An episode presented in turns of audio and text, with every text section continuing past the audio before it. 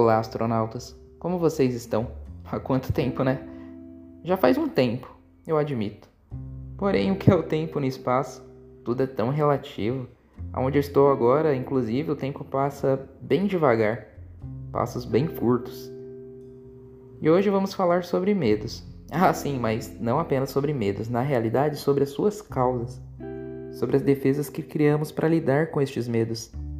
Sim, traumas o resultado de uma série de situações que criamos com o tempo em nossas mentes enormes barreiras.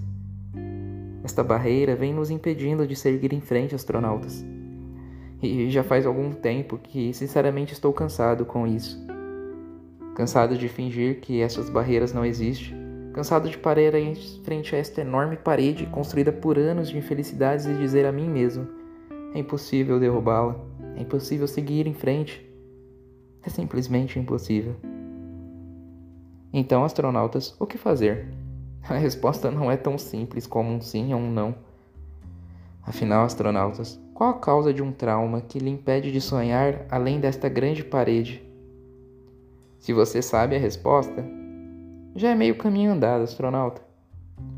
Quando sabemos a causa de nossos medos, podemos elaborar planos para desconstruir estas grandes muralhas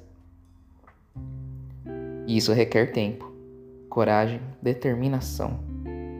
E se lhe falta esta coragem, esta força, astronauta, não se preocupe. Não é o fim. Nunca é o fim. Isso só quer dizer que você precisa de uma ajuda. Então, se o seu trauma é grande, demais, horrível, a ponto dos obstáculos serem enormes, recomendo a ajuda de um profissional. E acredite, astronauta, ser ouvido, compreendido por um profissional preparado para lhe ajudar a derrubar essas barreiras é essencial, indispensável. Não viva com medo.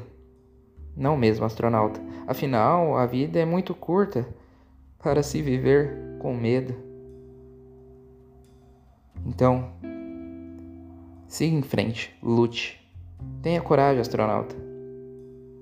Lembre-se, o seu sucesso só depende de você.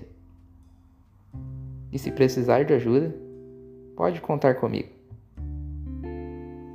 Até a próxima, astronauta. Nos vemos em breve.